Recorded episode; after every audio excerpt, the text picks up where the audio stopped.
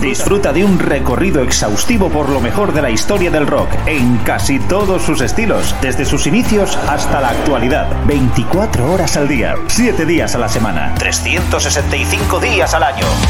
Pop, rock, folk, blues, punk, hard, heavy, country, garage, grunge, soul, alternativa. Todo ello y mucho más en Radio Free Rock. Síguenos también a través de radiofreerock.com o a través de nuestras cuentas en Instagram, Twitter y Facebook. Hola, ¿qué tal? Muy buenas, ¿cómo estáis? Eh, bienvenidos una vez más a nuestra gran travesía de la mano de Jesús Jiménez, una cita con el mejor rock de todas las épocas en Radio Free Rock. Hoy, con un nuevo programa dedicado a lo mejor del hard rock y del heavy, con el programa número 10, y en el que repasaremos algunos de los trabajos más importantes de 1989. Ya sabéis que el podcast lo tenéis en formato audio en iVoox y en formato vídeo, vídeo podcast, con todos los vídeos de los temas en nuestra web, en Radio Free Rock, en el apartado La Gran Travesía. Empezamos nuestro programa con un hombre que estaba de regreso tras varios años de sinsabores. Hay que decir que para alguien como Alice Cooper la década de los 80 pasaría algo desapercibida, sobre todo comparada pues, con lo que había conseguido en los años 70, aquellas joyas de hard rock, garaje como Love It to Death, Schools Out o Billion Dollar Babies, pero en 1989 la cosa cambiaría para él. En primer lugar, se apoyaría en el productor Desmond Child, un compositor que dentro de ese hard rock americano en ese momento, pues era uno de los más eh, reputados. Sus trabajos junto a Bon Jovi y Aerosmith, muy ligados también al productor Bruce Fairbairn, el canadiense que habitualmente grababa en los Little Mountain Studios, pues fueron muy importantes para el relanzamiento de esas de las carreras de estos grupos y para que llegaran a lo más alto de las listas, Slippery When Wet, New Jersey, Permanent Vacation y Pump, y también a veces pues para desatascar un poco la situación se recurría a Desmond Child. Eso es lo que haría Alice Cooper, que encontraría con este compositor y que también le produciría Desmond Child su décimo octavo disco de estudio, contando también los primeros discos junto a su banda. Desmond Child no solo modernizaría su sonido,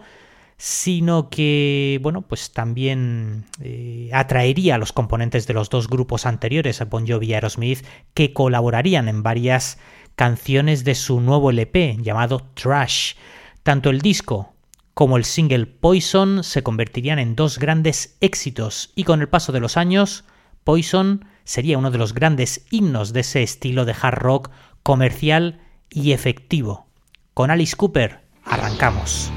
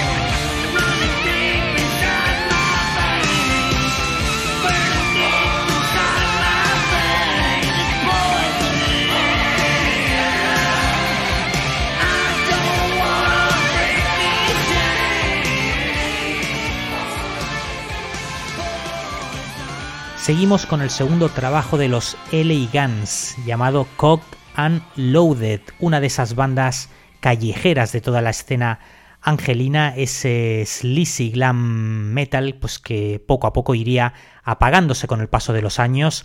pero que en LA Guns pues todavía encontraría un referente, quizás a la sombra de muchos de los grupos bueno, pues que todos, que todos podéis tener en mente. Sunset Boulevard, Beverly Hills, descapotables, clubs de striptease, silicona, ingredientes habituales para alguno de esos trabajos repletos de testosterona, pero que algunas veces pues podían ocultar bastantes carencias. Una de sus canciones se titulaba elocuentemente Sleazy Come, Easy Go, pero posiblemente el disco destacaría por la balada The Ballad of Janie. Son LA Guns, un oasis de romanticismo dentro de un mar de referencias sexuales bastante más explícitas.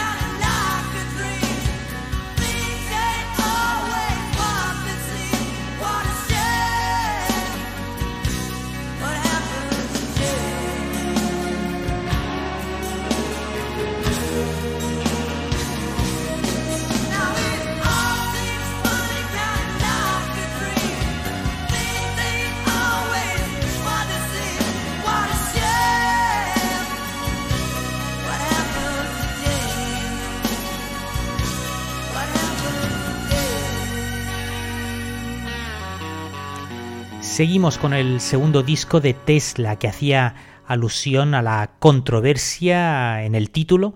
que bueno, que hacía alusión a la controversia que se suscitaría en aquellos días sobre el verdadero inventor de la radio, el italiano Marconi o Nikola Tesla, de quien tomaba el nombre el grupo.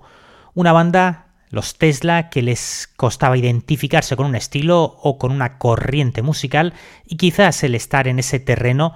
pues les pondría las cosas algo más complicadas que a otros grupos de la época, pero sin duda les sobraba calidad y grandes canciones. Aunque tardaron casi, bueno, tres años en mostrar esos nuevos temas, el disco no decepcionaría para nada. Un estupendo trabajo de hard rock más en la línea clásica británica, producido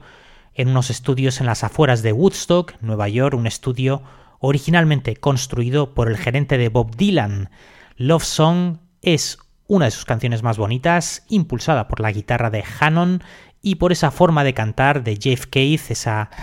esa voz rasgada que, bueno, pues para ese tipo de, de canciones pues le daban un enfoque de lo más emocional. Escuchamos a Tesla y ese Love Song.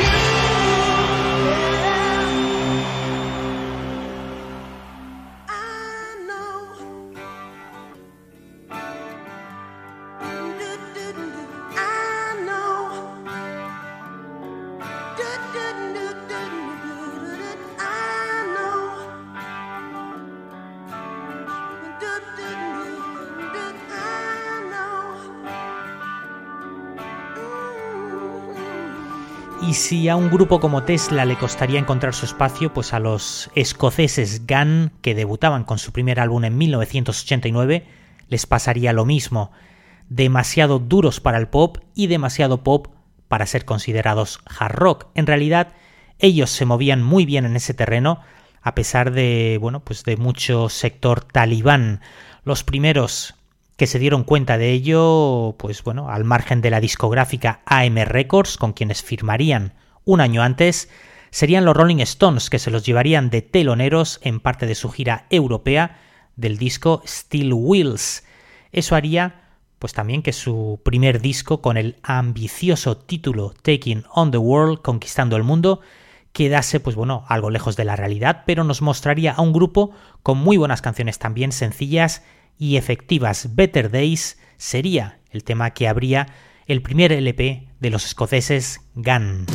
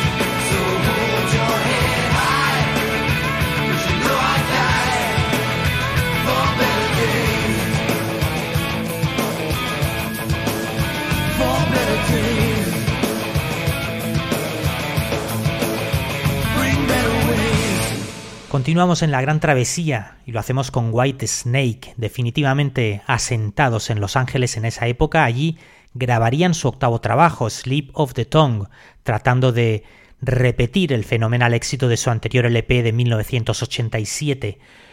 Como otros grupos, pues la verdad es que no, no lo conseguirían y su fórmula pues empezaría a dar signos de agotamiento en ese momento.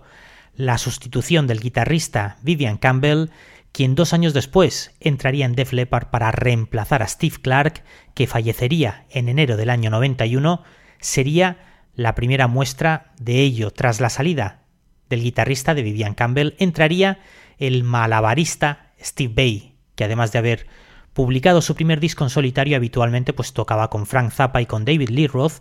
pero como os decía, pues eh, en ese momento hay que decir que el grupo White Snake, la, llama, pues bueno, se iba, se iba apagando. Tras la gira de ese disco, el cantante David Coverdale disolvería el grupo durante un tiempo y empezaría a grabar un trabajo junto a Jimmy Page. Ese, el tema que os vamos a poner, eh, va a ser era una regrabación que harían en el año 1989 de una canción que ya había aparecido nueve años antes en su disco anterior, el disco en la canción llamada Full for Your Loving.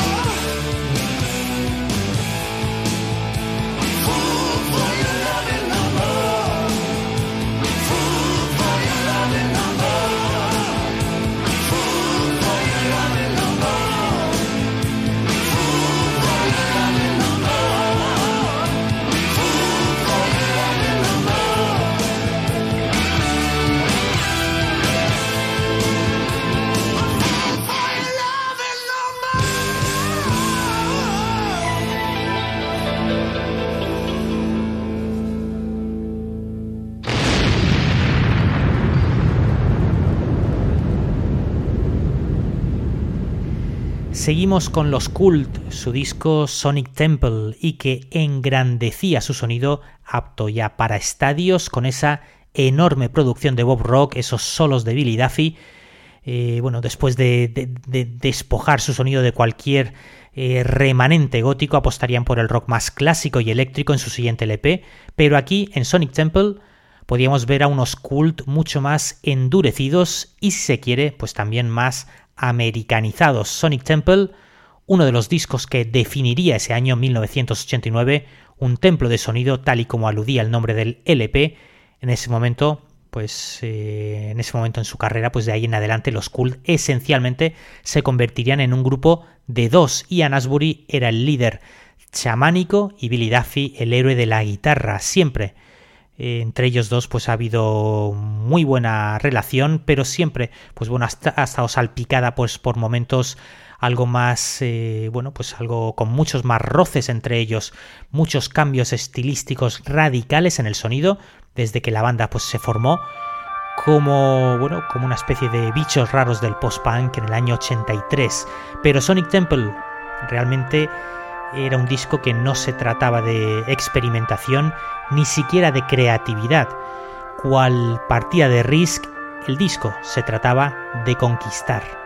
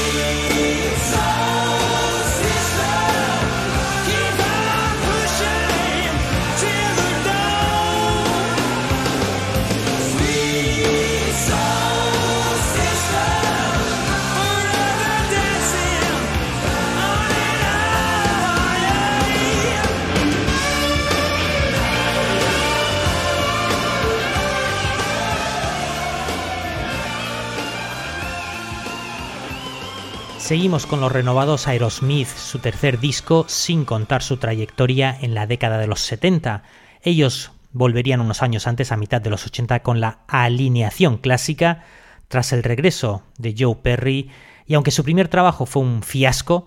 Permanent Vacation les mostraría el camino y conseguirían enderezar el rumbo, simplemente mejorarían la fórmula para su siguiente trabajo, Pump. El grupo pasó la mayor parte del invierno del año 88 trabajando en este álbum, primero reuniéndose para ensayar en diciembre cerca de sus hogares en Boston y trasladándose hasta los estudios de grabación en Vancouver, en Canadá, a principios de 1989. Escribirían 20 canciones con el, productor, dividiendo y separando las canciones y clasificándolas en dos listas. Las de mayor alcance potencial como singles estaban en la lista A y ahí, pues la verdad es que en esa lista se ubicaban unas cuantas. Tres singles entrarían en el top 10, más de 10 millones de discos vendidos en todo el mundo harían que el grupo viviera una segunda juventud y que ésta continuara años después con Get a Grip. La canción Jenny's Garagan le valió al grupo su primer y único premio Grammy, una obra maestra de arreglos y producción, desde el riff debajo de Tom Hamilton hasta el uso magistral de teclados y cuerdas. La canción aborda un tema muy serio, algo raro en el grupo, cuyas canciones pues muy a menudo eran, bueno, pues eran puro escapismo. El vídeo, dirigido por David Fincher, mostraba una temática acorde con la letra en la que una chica, cuyo padre abusa constantemente de ella, consigue escaparse después de pegarle un tiro en la cabeza.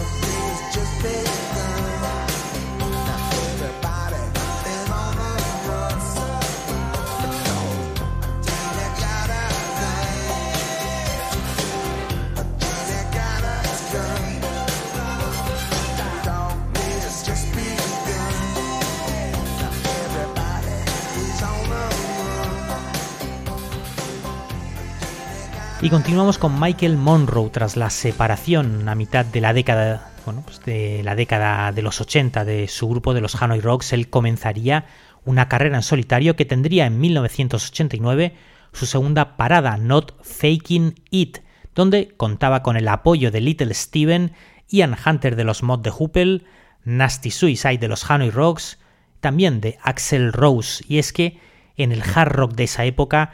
había pues bueno, varias vertientes. Una de ellas era la más lúdica y hedonista con el sexo clavado entre ceja y ceja y había otra vertiente pues más macarra y callejera, más pendenciera, pero que tampoco le hacía ascos a la primera vertiente. Todo eso solía confluir en Los Ángeles, en sus distintos barrios y en sus distintos suburbios. Michael Monroe, a pesar de ser de Finlandia y de ser una figura muy influyente en todo ese estilo, siempre estaría mucho más identificado con unos New York Dolls, algo menos punk, y desde luego su declaración de intenciones lo dejaba claro en ese disco, alterando intencionadamente el habitual eslogan Sex, Drugs and Rock and Roll, lo adaptaría pues a su propia filosofía y a su propia idiosincrasia Dead, Jail o Rock and Roll, muerte, cárcel o rock and roll.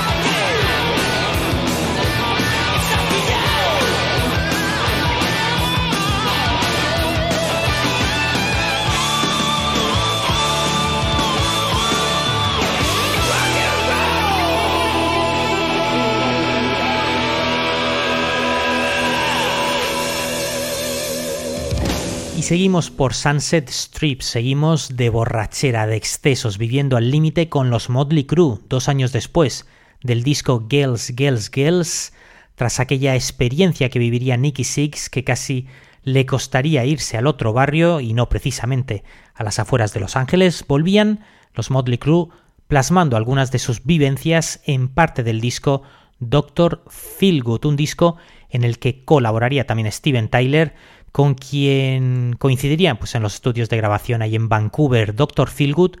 representa a Motley Crue finalmente abrazando todo su potencial con el traslado al estudio eh, canadiense del productor Bob Rock, quien ese año había trabajado con los Cult en Sonic Temple, que habéis escuchado anteriormente, y quien estaba a punto de convertirse en un nombre muy importante con el álbum negro de Metallica. Tras una época de excesos y zozobra, la banda pues necesitaba algo especial, algo más serio a medida que esa década de los 80 pues llegaba a su fin y lo obtuvieron de Bob Rock, cuyos arreglos, sugerencias y profesionalidad endureció pues su habitual glam rock. El LP llegaría, por cierto, a lo más alto de las listas allí en Estados Unidos.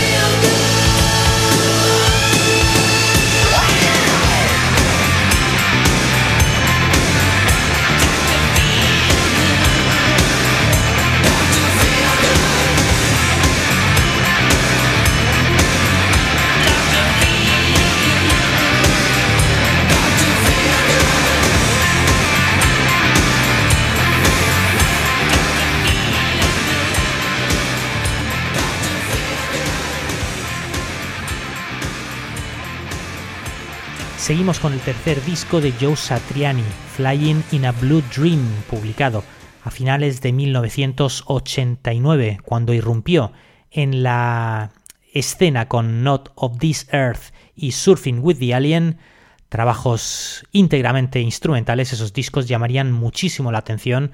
de todos los eh, velociraptores del mástil desde la aparición de Van Halen, un guitarrista de heavy hard rock, nunca había atraído tanta atención, aunque ya alguien como Steve Bay, quien bueno, pues había también aparecido en la película Cruce de Caminos, pues ya también empezaba a despuntar después de demostrar que bueno, pues es un maestro de la velocidad y los efectos de, esos efectos que hace Joe Satriani con su nuevo LP Flying in a Blue Dream ampliaba sus registros, mostrando también todo su talento en el banjo y con la armónica y también cantando en algunas canciones, algo muy poco habitual en el músico. Os dejamos con el vídeo de Big Bad Moon, es Joe Satriani.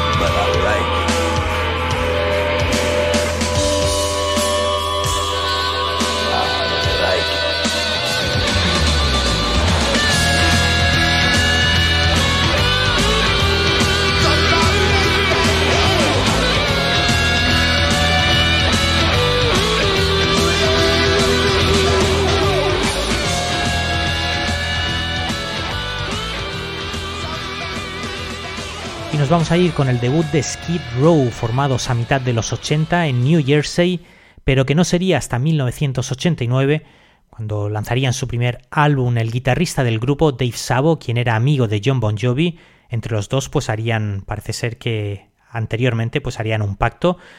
Y bueno, pues el pacto consistía en que si uno de sus grupos tenía éxito, intentaría echar una mano al otro. Y así lo hizo John Bon Jovi. Gracias a él conseguirían eh, el grupo Skid Row en 1988 un acuerdo con Atlantic Records con quienes lanzarían su debut y no les iría nada mal ya que venderían 5 millones de copias solo en Estados Unidos. Y con ellos, con Skid Row, nos despedimos por hoy como siempre, dándos las gracias por vuestra compañía, ha sido un auténtico placer, muchas gracias a todos, nos vamos, también recordándoos que la mejor música rock continúa en Radio Free Rock 24 horas al día y que podéis seguirnos y suscribiros como fans desde iVoox por solo 3 euros al mes y disfrutar de más de 800 programas en exclusiva con todo el histórico de los programas y con toda la historia del rock. Nos vamos. Chao. Feliz año a todos.